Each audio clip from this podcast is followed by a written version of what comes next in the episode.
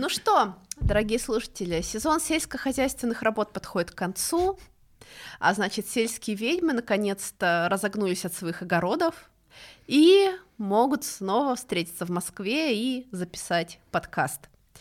Как прошло ваше лето, Юля? Я не буду рассказывать, какие сельскохозяйственные работы у меня были в горах и в Нижнем Новгороде. Ой, мне кажется, сельскохозяйственные работы в горах заслуживают какого-то отдельного подкаста. Он тоже будет иррационален.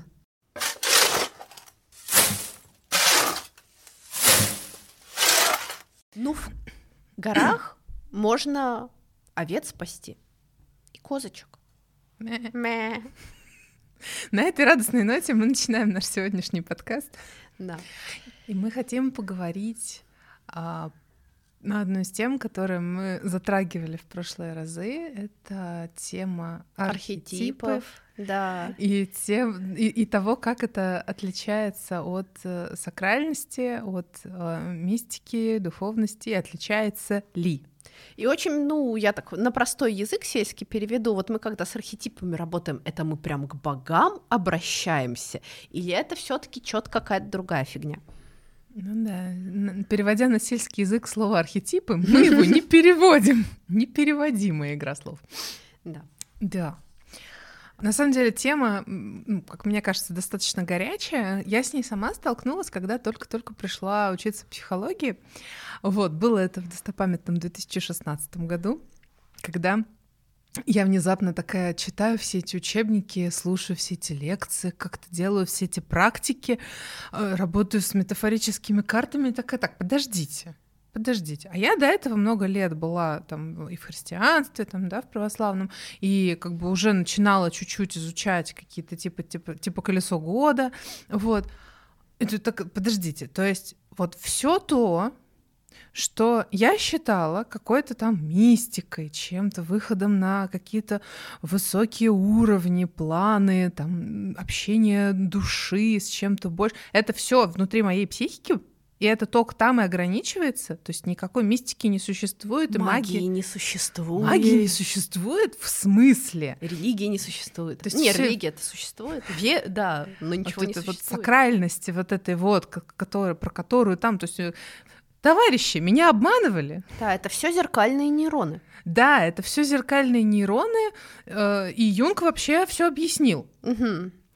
Вот. Кто бы еще Юнга объяснил после Много этого? лет спустя я узнала, что Юнг как раз любим нами, в том числе за то, что он смог протащить э, и назвать научными словами ненаучные понятия, и все до сих пор ведутся. Ну да ладно.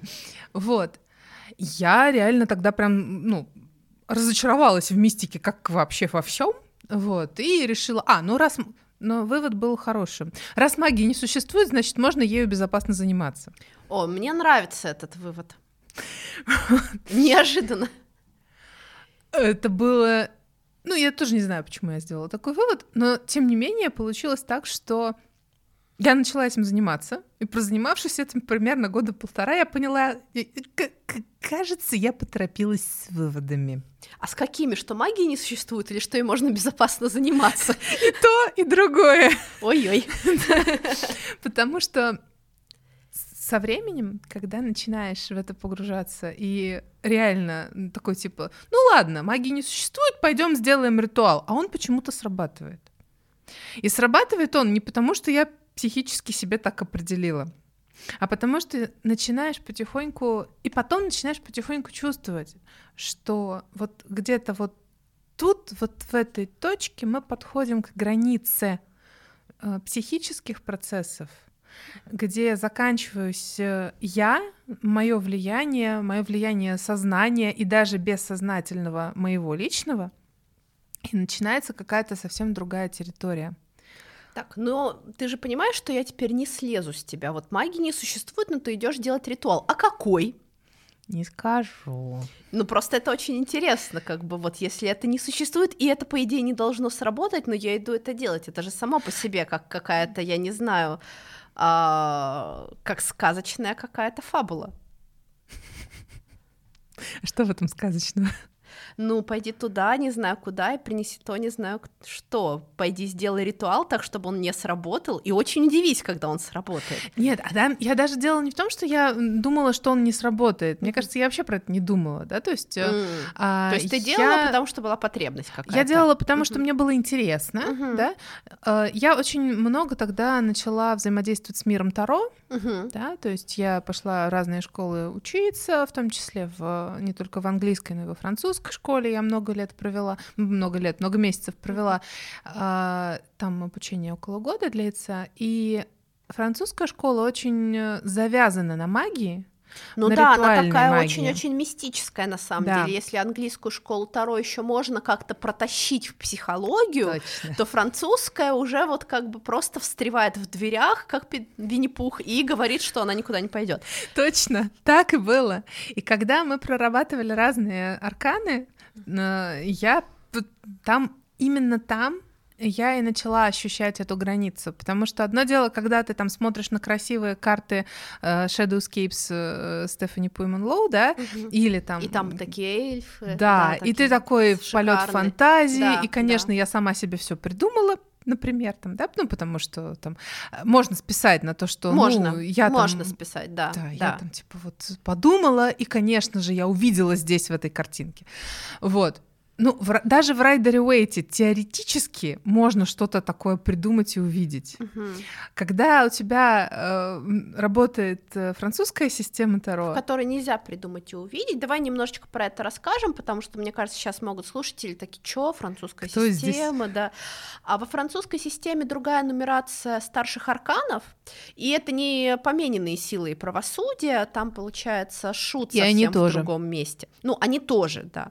Вот а там а, не прорисовываются младшие арканы, то есть это вот прям такая отличительная черта французской так, колоды, у нее не может быть прорисованных арканов младших, если вы видите прорисованные младшие арканы, это 100% английская система, ну и вот сейчас может стать понятно, что английская система более маркетингово успешна, скажем так, что больше Таро. Да, да, если вы видите э, целые э, эти миры, витринные, да. ми, витринные миры с картами, скорее всего, там 99%, ну хорошо, 95%. 95, это... наверное, сейчас, да, да, это английская школа. Плюс там немножечко другое соответствие мастей и стихий, например, э, Мечи, мечи это, это не земля, земля, да, и, соответственно, это свою какую-то коннотацию. Ну, и нюансов, конечно, там очень много про нюансы можно рассказывать, не один подкаст. И толкования там отличаются. Да, и толкования там отличаются, то есть это, ну, просто другая школа Таро, да. да. Вот. А, если... Которая развивалась mm-hmm. из ритуальной магии. Да, если вы не знали про это, напишите, нам будет интересно да, узнать, ну, узнать, сколько человек просветилось в этот момент сейчас. Но эта система за счет того, что она вот э, там подкручена в сторону ритуальной магии, она как бы дает э, по факту более конкретные ответы. Ну, как вот uh-huh. говорили люди, uh-huh. у которых я этому училась. Uh-huh. Вот. Разумеется, можно даже самые конкретные ответы развернуть в историю духовного роста, но об этом отдельно. Возвращаясь к изначальной теме, к тому, что это оказались не совсем, это оказалось не совсем про архетипы, угу. внезапно. А внезапно оказалось, что когда я занимаюсь магией, угу. я общаюсь не только сама с собой. Угу. Упс. И тут откуда-то постучали, да. Будем надеяться, что не снизу. Осталось разобраться, откуда. А мне, кстати, кажется, что очень важно еще поговорить про само слово архетип, потому что оно стало популярным, завирусилось, но тем не менее, вот если поймать какого-то человека за пуговицу и сказать, слушай, что такое архетип, а, ну, наверное, первые несколько секунд все равно будет вот, вот а, ну, архетип это, то есть оно, знаешь, такое понятие в себе очень на самом деле, а, потому что кажется, что оно очень-очень понятное, но тем не менее простыми словами объяснить его довольно сложно. Это правда. И это правда, что оно очень завирусилось. Именно угу. потому, что оно такое простое, и ты такой сразу и хоп, при этом и понял, что это да, такое. Да. А потом тебя спрашивают, а что это? И ты такой, ну как же? Как объяснить, что такое солнце? Как объяснить, почему трава зеленая? Мне просто кажется, что а, само слово оно же пришло, ну, вообще оно пришло не из психологии, да, оно скорее даже пришло из литературы, и оно относилось к некоторым устоявшимся, скажем так, историям. Есть, да, вот эта вот а, тема про то, что все истории можно уложить в несколько, да, в несколько Сюжеты, коробочек, да. скажем так, да. Угу. Вот, там история Золушки, история Золушки, например, да, там история 12 подвигов Геракла, mm-hmm. история Одиссея. По сути дела, если мы говорим о любом роад-муви или о любом таком сюжетном тропе, простроенном а, вокруг путешествия, mm-hmm. так или иначе мы увидим Одиссею там. Да, то есть, ну, видимо, Одиссея либо была первой, либо была первой великой, либо, ну, единственное, что сохранилось, потому mm-hmm. что. Mm-hmm греки любили Гомера и решили его записать.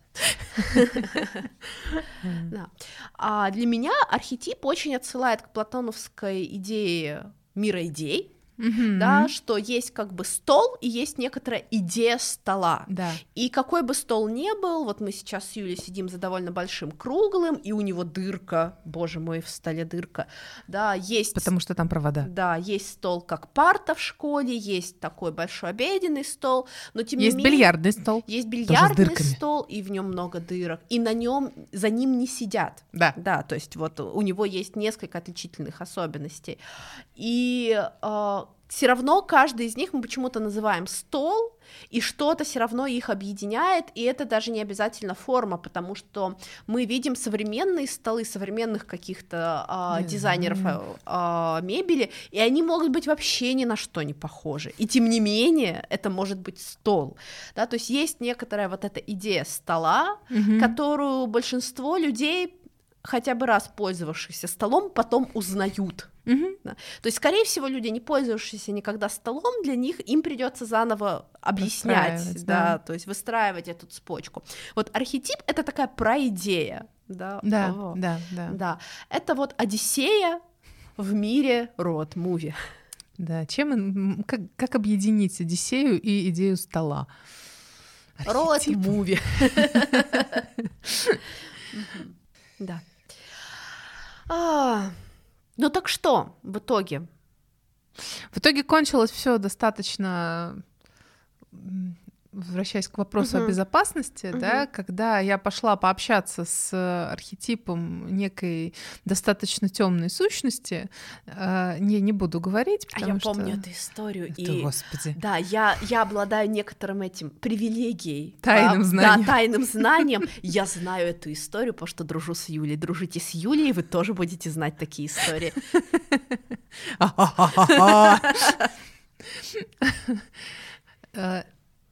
Да, спасибо большое за рекламу. Дело в том, что когда я столкнулась с вот этим уровнем энергии, я не шла, я внутри себя, я не шла общаться с архетипом. Угу.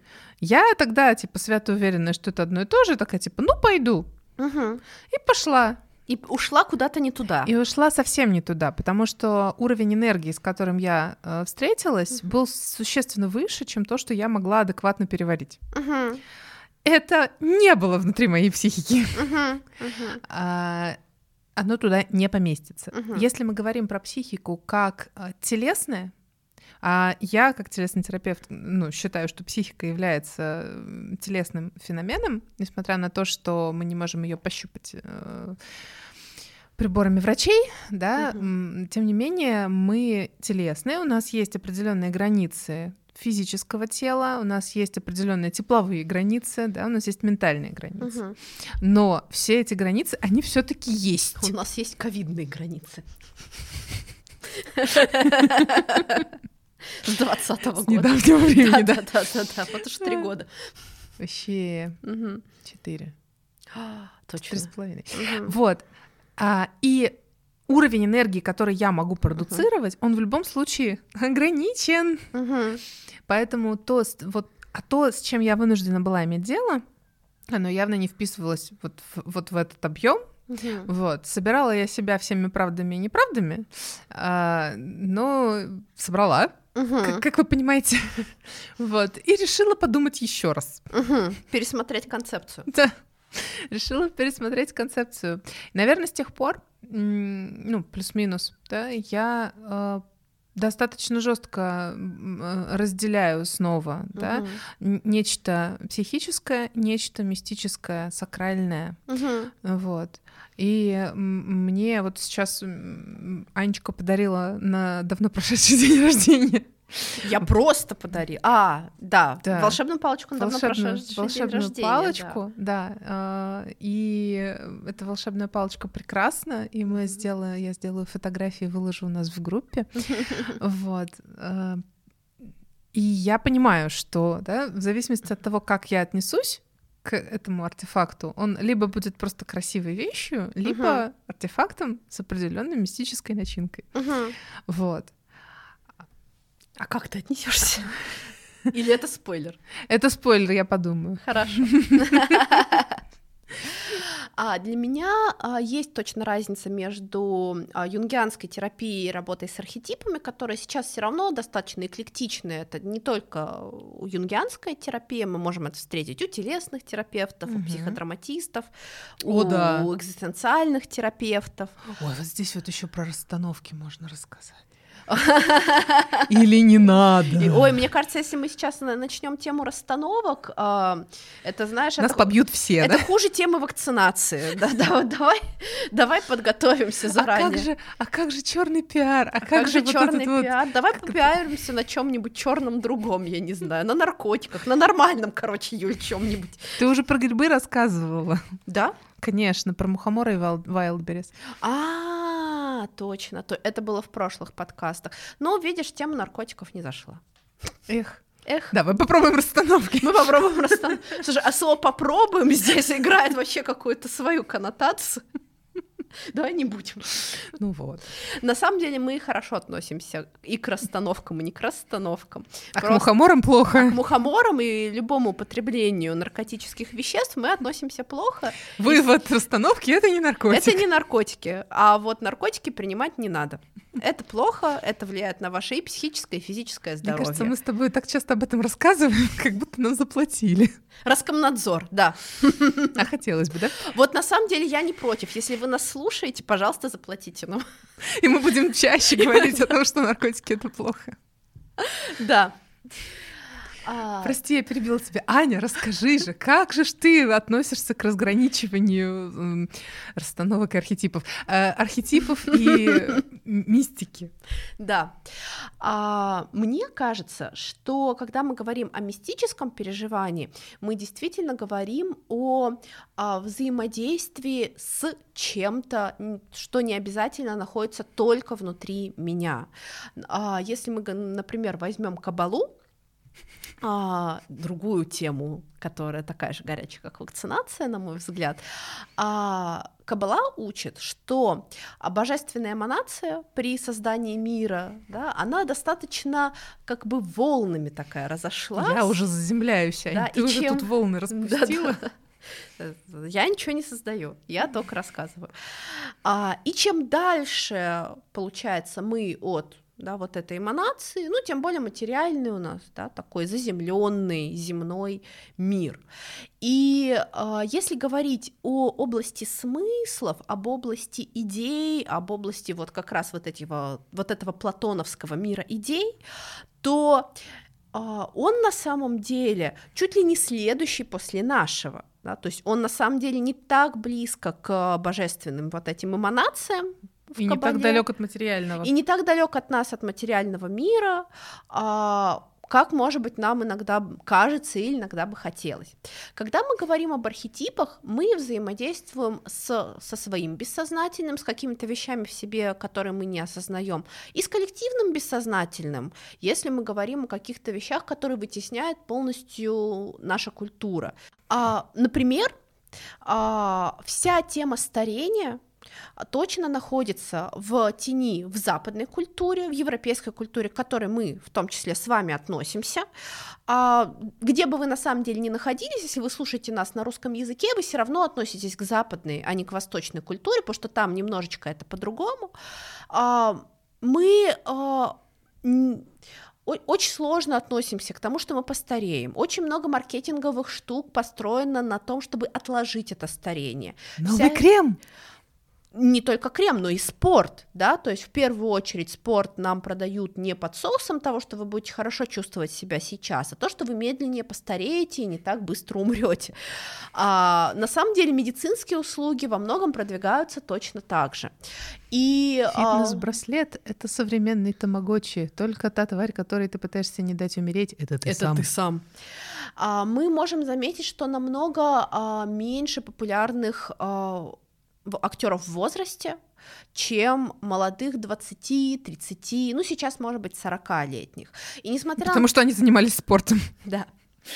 И несмотря на то, что сейчас а, есть прекрасные модели а, в возрасте, сейчас есть прекрасные актеры, которых мы долго любили, они постарели, мы все равно видим их в фильмах и продолжаем любить, все равно тема старости так или иначе находится, ну, в чем-то таком супер теневом для нашего да, коллективного правда. бессознательного.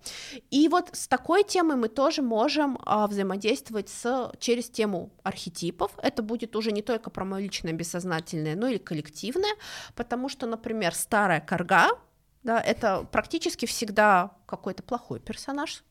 А, далеко ходить не надо. Я вчера проходила квест в чайном доме в Baldur's Gate 3. И там была пожилая женщина, которая просто насмерть закармливала девочку, а, а потом, ну, я не прошла квест до конца, пожалуйста, не спойлерите мне в комментариях. Ну, хотя, скорее всего, когда подкаст выйдет, я сегодня его уже допройду, но все таки на всякий случай не спойлерите в комментариях, может, кто-то его еще не взял. А, но теперь эта карга меня пытается убить. То есть это довольно серьезно. Гензель и Гретель кажется. Там есть такая, да, сказочная подоплека у этого квеста. И когда ты заходишь в ее чайный домик, он выглядит таким милым, уютным домиком бабушки, а когда ты покажешься в подвал этого домика, наполненный, да, да, да, наполненный трупами и сошедшими с ума с эльфами, да, то а, вот, пожалуйста, такой а, сюжетный троп современной игры, который отводит нас к коллективной тени про то, что старость это сумасшествие, это бессилие. А, бессилие, которое компенсируется гиперзаботой, mm-hmm. да, вот этим закармливанием, а, и которое вообще-то надо победить, то есть, да, сюжет в сюжете квеста ты должен убить старую коргу, хотя Ай-яй-яй. она довольно милая. У нее грибочки из всех щелей растут. Анечка бы всех вылечила. Анечка бы всех полюбила. Просто бы очень, полюбила. Мне в этом смысле очень нравится этот мультфильм э, про песнь моря. Там, где угу. главная злодейка оказывается на самом деле мамочкой, которая очень любила своего сына, и да, ее просто да. надо было расколдовать. Да, да, ее просто надо было понять да. и в первую очередь выслушать. И внезапно она перестала быть злодеем. Да. Поэтому а... мы психологи. Поэтому, когда мы говорим о взаимодействии с архетипом, мы в первую очередь говорим о взаимодействии с историями, которые живут в нас и которые живут в нашей культуре. А, эти... Мне, извини, mm-hmm. пожалуйста, я тебя перебью. Мне теперь безумно интересно, а в каких еще культурах как по-другому, знаешь, не знаешь? Мне кажется, что в восточных культурах, даже если мы не берем Китай и Японию, но если мы берем Ближний Восток, там отношение к старости другое. То есть там старость это очень уважительно. Старость, мудрость. Старость, мудрость, старость власть, то есть mm-hmm. а, человек в определенном возрасте начинает иметь, его слово начинает иметь больше вес в семье, mm-hmm. больше вес в каком-то общем собрании, да? И да, там старость больше ассоциируется не вот как у нас с каким-то таким полусумасшествием, то есть вот этот вот а, сюжет, где а, старая женщина или старый мужчина сходят с ума или с ними что-то не так, он довольно повторяем в культуре, мы это видим не только в Baldur's Gate, мы это видим в территории в сериале, да, вот про камятский фольклор. Мы это видим в современных хоррорах. Был а, очень популярный инди-хоррор Грэнни, а, бабушка, когда герой приезжает в гости к бабушке, а его бабушка сошла с ума и охотится за ним с ножом по территории, дома, да, вот где он вырос. И таких хорроров на самом деле достаточно много, и игровых, и фильмов, и а, это говорит о том, что ну, мы к старости подходим как к некоторой границе, да, mm-hmm. и эта старость как будто отнимает у нас нас.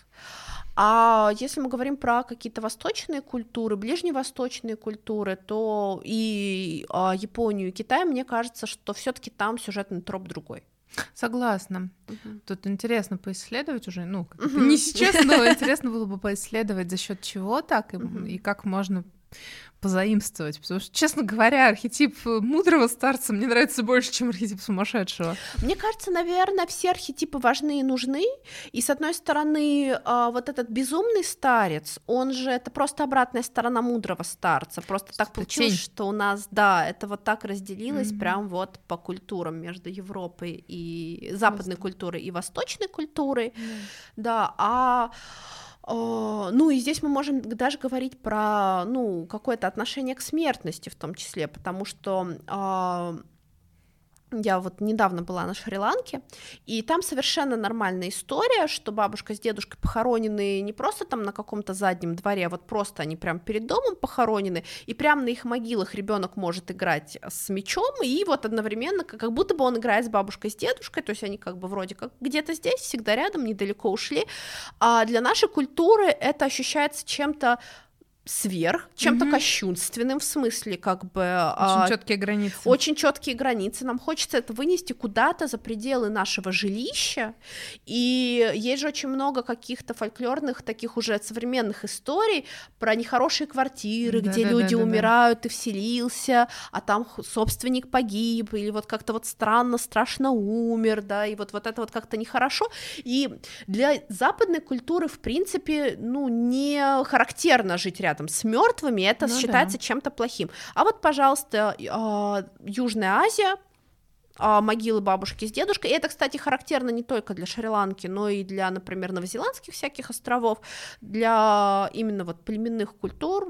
Пожалуйста, вот они как бы рядом, зачем их выселять куда-то далеко, пусть будут тут под боком. Вот ребенок, может, хочет на могиле бабушки мячиком погонять, не видят они в этом ничего ни, ни кощунственного, ни уничижительного, ни к себе. Не страшного. Ни, не страшного, да. А для нас сколько, в конце концов, американских хорроров построено на том, что домик стоит на старом индейском кладбище. Ну, у американцев с индейцами свои терки, так что тут ну, еще дополнительный. Тут, тут еще дополнительный, да, такой как бы Вай, а, смысл коллективной вины, скажем так.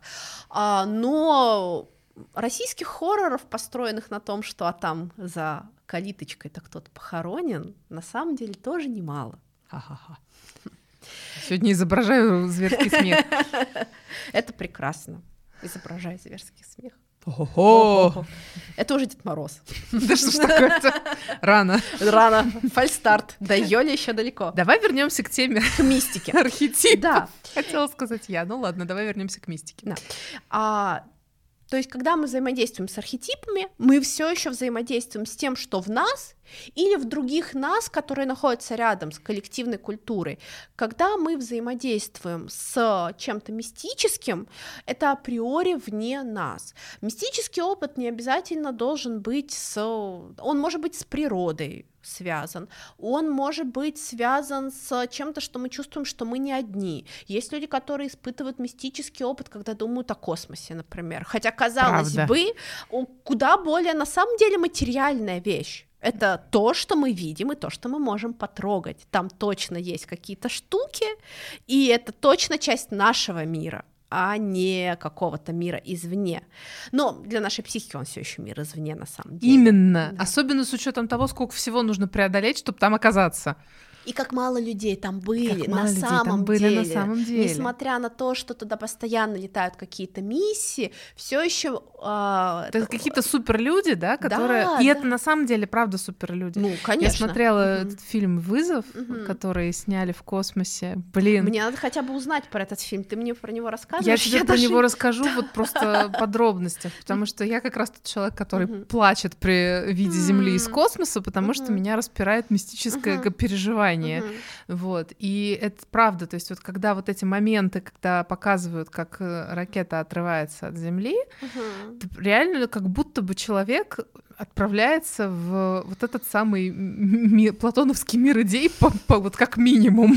Ну, на самом деле, отчасти это правда так, и я думаю, что раньше это было точно так же, например, с морем, потому что если сейчас выход в море — это какая-то история а, когда, ну, мы точно знаем, что в 99% случаев человек вернется. Даже больше. Даже наверное. больше, наверное, да. То есть какие-то катастрофы в море, к сожалению, все еще случаются. Вот недавно была эта штука с батискафом, но э, а, все-таки это редкость, ну, да? да. И поэтому каждая такая катастрофа обычно, ну, взрывает СМИ, мы про нее знаем, мы про нее слышим, мы ей сочувствуем.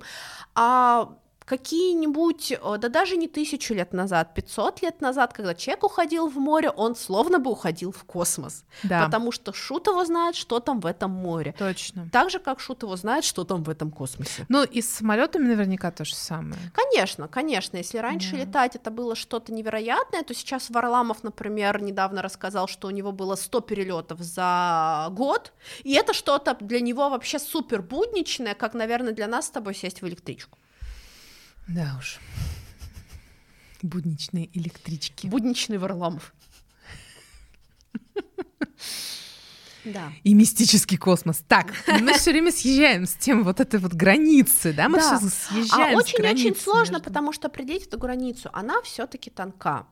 И Ладно. я считаю, что когда мы говорим о взаимодействии с чем-то иным сакральным, с чем-то, что больше нас, с божеством, если мы говорим про язычество, с единым Богом Творцом, если мы говорим про монотеистические, например, религии, да, с природой, да, вот если мы говорим, ну, про какое-то веканство, природы. да, про шаманизм, да, вот про что-то такое, а, то на самом деле архетип туда включен. А и... вот расскажи, Ань, mm-hmm. ты э, взаимодействуешь и с архетипами mm-hmm. богов, да, когда у тебя вот э, был как минимум курс, Кур, да, и возможно будет в октябре, в да. октябре, да, да ты будешь да. его повторять. Mm-hmm. Очень крутой курс про О, э, архетипы богинь, mm-hmm. да, и это психологический курс, mm-hmm. а, но при этом ты практикуешь и взаимодействуешь с богами как с богами, а не да. как с архетипами. Вот для тебя в чем разница? Для меня архетип это то, что находится во мне или да, в поле культурной истории человечества. А э, божество это что-то, что находится извне, и оно всегда больше моего понимания. Mm-hmm. Но в него может быть включен архетип, и я могу через архетип начать какое-то взаимодействие, но в любом случае божество будет больше той истории, которую мы про него рассказываем. Mm-hmm. И, например, мы можем говорить про архетип Персифоны, когда мы говорим э, о том, чем писала Джин Шинода Бален, о том, о чем писала Агапи Стасинопулос, когда описывала Персифону. где там начинается имя? Агапи Стасинопулос. Ага, спасибо. Греки — это прекрасно.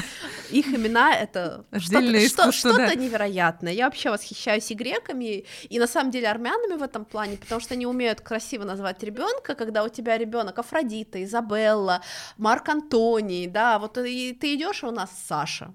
Вот, ну, Ничего не имею против Саш, но вот хотя бы Александрину, не знаю. От ну философия вот... архетипов до армянских имен за один шаг. Аня, вернись. Да, а Персифона описана как юная девушка, как архетип жертвы, как архетип девушки, которая не отделилась от матери, не прошла полностью сепарацию и, э, е, э, и вступила в абьюзивные достаточно отношения, где ее похищают, где ее насильно отрывают от дома, где ее насилуют. Но если мы говорим о Персифоне как о божестве, то даже древние греки никогда не представляли Персифону такой. Да уж. Да. Они не представляли ее в качестве жертвы. В конце концов, а, она была полноправной правительницей а, подземного царства наравне с Аидом. И это описано в гимнах к Персифоне и который писал Гомер, это описано у Овидия, это описано в орфических гимнах. То есть, а, когда мы говорим о вот этой сюжетной конве самого мифа, там действительно узнаваема вот эта история. Юная девушка, которая а, собирает нарциссы, то есть делает какое-то достаточно компульсивное на самом деле простое действие с подругами, то есть мы можем говорить, там, переводя на психологический язык, что она все еще общается с представителями только своего пола, ей все еще только это интересно, и ее очень сильно опекает мать. Угу. И внезапно мужской мир в лице Зевса решил, а девочка созрела, давайте выдадим ее замуж, что кого-то спросить, да кого мы там, господи, спросим. И э, выдает ее замуж, обещает ее Аиду, и Аид тоже, да, там не спрашивая, просто похищает Персифону. Ну, трэш, кошмар, ужас, Институт Безобразие. насилия, да, патриархат. Вот. А, а когда мы говорим о том, как греки, как современные последователи эллинской религии а, воспринимают Персифону, она не такая. Но тем не менее, она вполне себе как божество может посочувствовать жертве насилия, может помочь преодолеть сепарацию. Она как будто бы сквозь вот этот сюжетный троп, про который, который про нее рассказывается, он тоже часть ее, но она всегда будет больше этого. Вот мы видим вот эту разницу между восприятием Персифоны внутри юнгианской психологии, между восприятием Персифоны как древнегреческого божества, как ее воспринимали сами, сами древние греки, и между тем, как ее воспринимают современные последователи эллинской религии, точно не как а, жертву, mm-hmm. точно не как незрелую богиню, которая не может оторваться от матери, но как богиня, которая хорошо разбирается в этих вопросах. Да. Звали? Приду. Это вот то самое, как через архетип можно получить доступ к взаимодействию определенному. Да, да. Но тем не менее можно и не уходить дальше архетипа, и это тоже нормально. Просто если мы взаимодействуем с архетипом, мы получаем либо какой-то терапевтический опыт, ну, либо антитерапевтический, если мы там, например, как-то не то, что-то не то делаем, да, вот либо мы получаем какой-то информационно-культурный опыт. Ну, например, мы сопоставляем разные истории, да, вот как Кэмпбелл, например, делал, находим какие-то общие сюжетные штуки, сопоставляем истории наших клиентов, находим общие штуки с этими штуками, mm-hmm. да, то есть мы, ну, занимаемся такой чисто исследовательской работой, входим вот в этот мир идей для того, чтобы описать то, что там происходит. Mm-hmm. Когда мы общаемся с чем-то мистическим, у нас очень часто нет цели прям исцеления, исцеления, yeah. и у нас, и это может быть как некоторый побочный эффект, да, так же как а, счастье, как описывал его а, Михайчик Сатмихаи, это побочный эффект а, того, когда мы занимаемся тем, чем мы любим заниматься, да, да? а да. не самоцель. Когда мы ставим счастье как самоцель, оно такое как горизонт, немножечко ускользает от нас. Да. да. И э, мы, кстати, знаем очень много книжек, где божества выступают, или какие-то духи, или какие-то, не знаю, маги, или кто-то еще выступают как э, персонажи и элементы сюжета. Угу. Но тем не менее, там они наделены все равно какими-то более человеческими, скажем так, качествами. А еще один, например, очень хороший, мне кажется, пример с тем же Зевсом, который для современной культуры стал таким фактически мальчиком для битья, такой вот просто самый главный говнюк в Древней Греции. Который, Серьезно? Да. А, перес... Переспал со всеми, побросал своих детей, да, вот как бы еще вот так вот по-уродски распределился, распорядился судьбой Персифоны, и вообще он такой вот как бы вот плохой патриархат, и Зевс это вот где-то примерно равно. Но если мы говорим о древних греках, которые подарили нам ту культуру, в которой мы живем, которыми мы до сих пор восхищаемся, чьи труды мы до сих пор изучаем, а, и, ну, это не шутка, мы это до сих правда. пор, да, а, изучаем античную литературу, мы до сих пор ставим спектакли по античной литературе и переосмысляем их, находим новые смыслы, то есть это культура, которая подарила нам очень многое для осмысления. Очень слабо верится, что вот эти прекрасные люди, которые подарили нам философию, многие науки, литературу и э, такой большой пласт искусства, сделали какого-то вот такого вот странного э, бога, который не может думать ни о чем, кроме как об еще одной юбке или штанах, да, а своим верховным божеством и поставили его над всеми. Ну, я тут думаю о том, что он вообще-то громовержец. Да. На секундочку, да. А гром, ну, молния э, это мгновенный огонь, да. это искра воли, да? Да, это искра воли и искра творчества. Искра творчества. И в том числе плодовитость Зевса и огромное количество его детей могут намекать нам иносказательно на его творческую, в том числе плодовитость. И я думаю, что для древних эллинов Зевс был не только, ну, таким стратегом, правителем, а тем, кто победил вот этих страшных титанов, привел а, культуру их к расцвету, но это еще и был бог такой творческой мысли, творческого импульса, который мог вот этим импульсом так же быстро, как ударом молнии, породить огонь творчества. Греки были довольно творческой нацией. Это правда. Ну и, и продолжают остаются. быть на самом деле, да, то есть современное греческое искусство, современный греческий театр, они никуда не делись, они прекрасны. Современная греческая психология тоже. У нас на был самом завершающий деле, да. э, семинар сейчас, я закончила долгосрочную программу обучения. Юху, поздравьте меня. Ура! Я сделала это. И у нас как раз один из главных тренеров это Лили Анагностопулу, которая как раз из Греции. Да, и это, конечно, тоже такой очень творческий творческий человек. Ну, даже я вот когда была, я не была на материковой Греции, но я была на островной Греции, на острове Крит, и а, столица Крита Ираклион, город Геракла в переводе с греческого, а вся столица а, а, центр столицы полностью пешеходный, и там очень много художественных галерей современных художников, люди выставляют творчество на улице, и мне кажется, это говорит о том, что греки все еще действительно очень творческая нация, они они очень много, а, ну, прекрасная греческая музыка, например, да. И вот смотрите, мы видим, а, опять же, разницу между Зевсом как божеством, как он воспринимается, как вот эта часть иного мира, как что-то большое, как что-то такое, а, ну, в том числе осознанное, но не подвластное нашему осознанию. Mm-hmm. И в том числе мы, правда, видим вот этот сюжетный троп и можем в рамках психотерапии воспринимать его именно так, как, например, например, абьюзивного отца-диктатора, который распоряжается жизнями своих детей, которые э, не советуются, например, ну, с женщинами, mm-hmm. который не э, уважает женское, да, и э, хотя на самом деле вот это большой вопрос, насколько Зевс реально не уважал женщин, потому что, ну, все-таки за несколько тысяч лет э, культура шагнула далеко вперед, mm-hmm. и положение права женщин, если мы не говорим, конечно, о Спарте, в разных полисах они были э,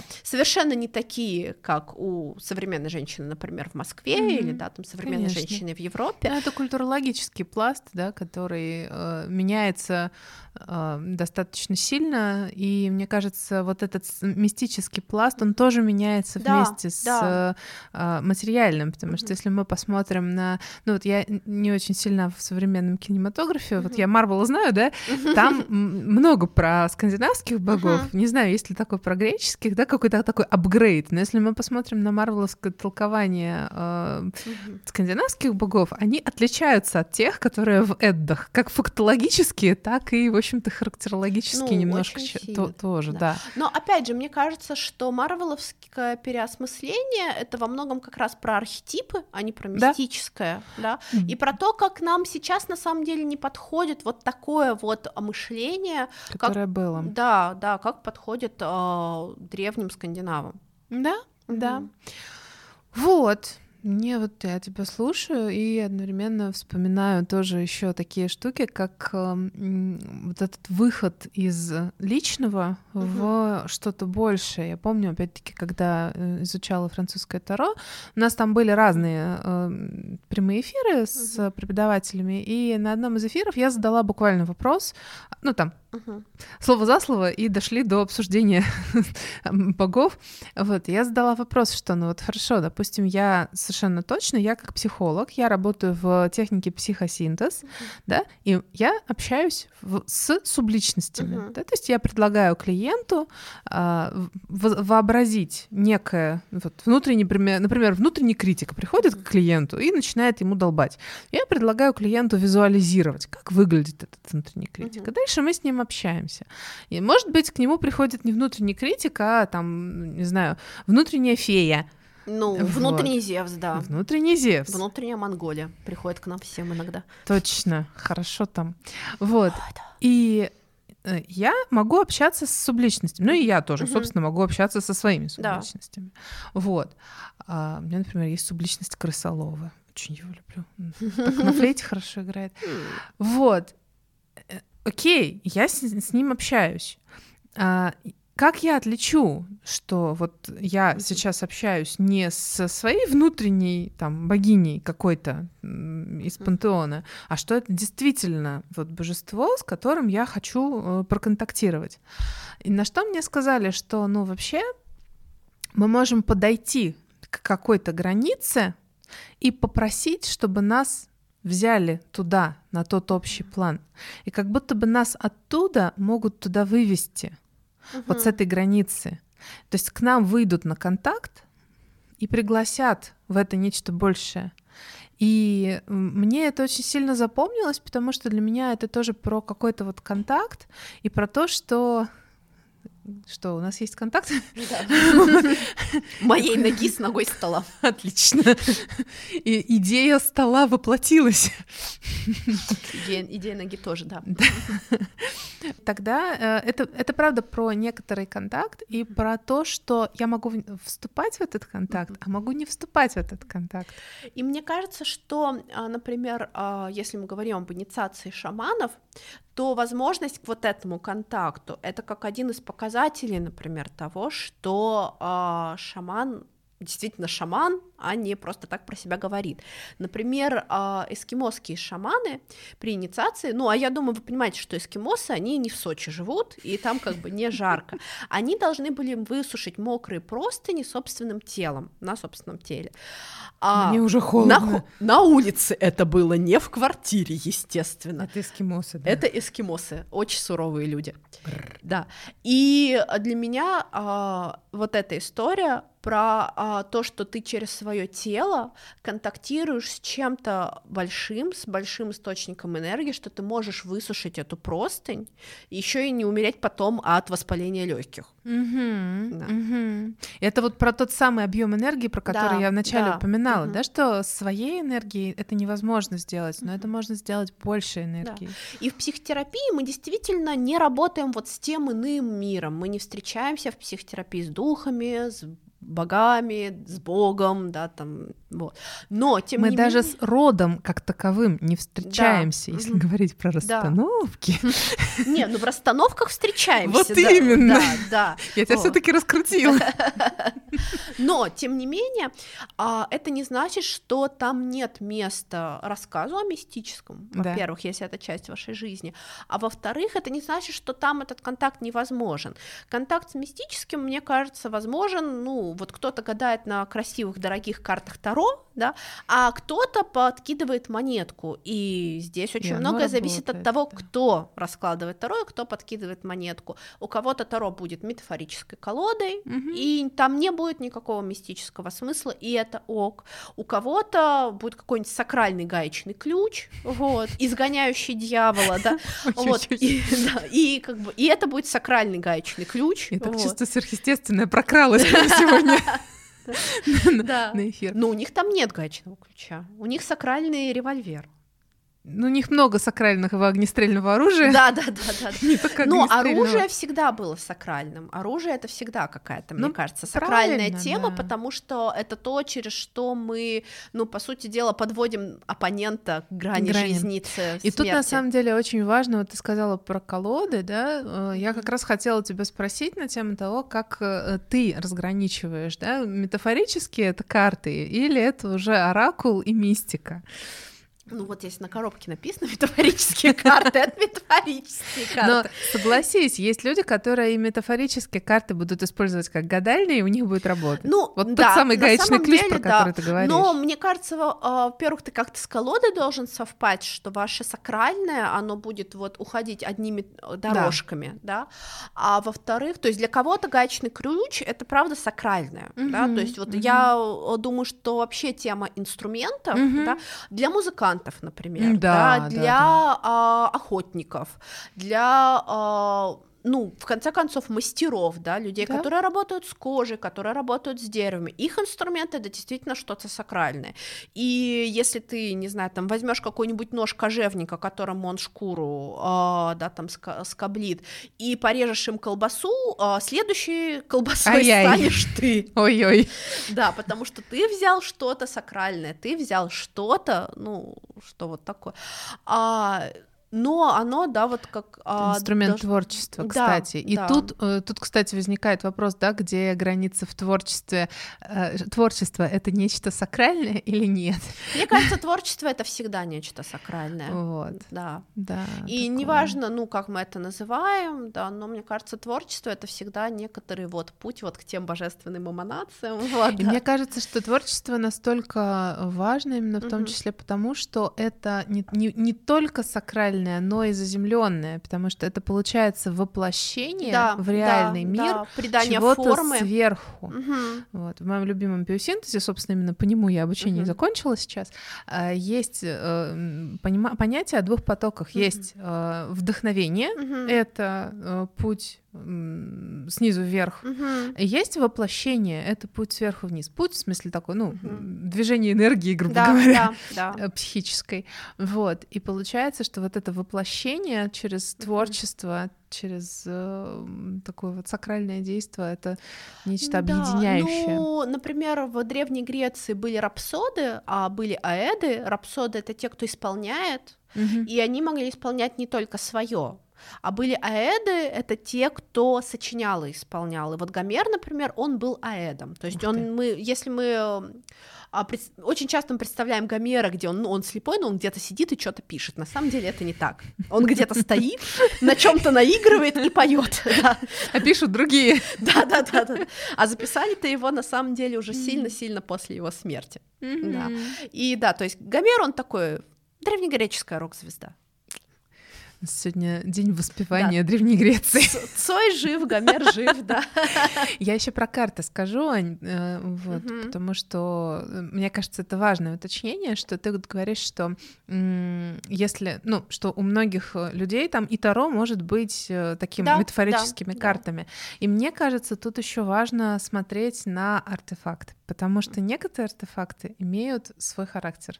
Ну да. И у них да. может быть свой план на то, а мне Поэтому... кажется, что есть люди, которые, например, вообще не хотят не, ну, взаимодействовать с иррациональным, и они про это не думают, они как-то про это совсем не живут. И, наверное, они не слушают наш подкаст, но, да. возможно, вы знаете таких людей, и они, в принципе, и не потянутся к таким артефактам. Ну, то есть им это как будет тебе просто сказать, неинтересно. Когда моя подруга, которая э, толкает научную деятельность в, за, на заокраинном Западе, поделилась со мной э, фотографией, как на математической конференции в качестве э, разминки им раздали э, карты Таро, и что-то им там надо было сделать с ними. Ты знаешь, Математикам. это очень сакральное действие. Ну, это да. Да, Но самом... они это воспринимают просто как картинки. Я такая на это смотрю, думаю, ладно, ребята, дай бог, чтобы у вас у всех все после этого было хорошо. Нет, ну, а, конечно, наука — это научный способ познания да. мира, да, и он совершенно не похож на такой рациональный, творческий и духовный способ познания мира. И я здесь, да, науку Это другое духовное, творчество. Да, это другое творчество, нау науку и духовное, мне кажется, я, я для себя разделяю, вижу в этом важное, но, тем не менее, есть место научной интуиции, например. Это да. да. И есть место научному вдохновению. И если ученого не вдохновляет какая-то тема, очень сомнительно, что он вообще будет ей заниматься. Да, это да, так, да, это да. правда. Вот, поэтому получается, что э, важно и личность того, кто берет инструмент в руку. Инструмент сам тоже важен, в общем-то. А, вот.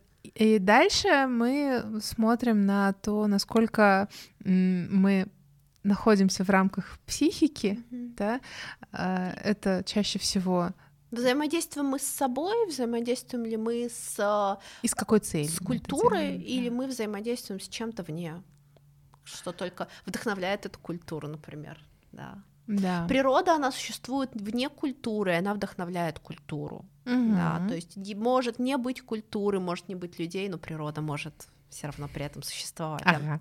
Она довольно независима от нас. Да, все эти картинки, когда города зарастают. Да, прекрасно. Прекрасные картинки. Прекрасные картинки. Мне нравится а, такой сингапурский подход, когда, да, вот э, асфальт кладется вокруг дерева, да, и дереву не мешает ничего расти и жить. Я вот за что-то подобное. Вот, когда можно сосуществовать э, вместе, не напрягая друг друга, а поддерживая. Аминь. Да, да, я надеюсь, что мы все туда идем.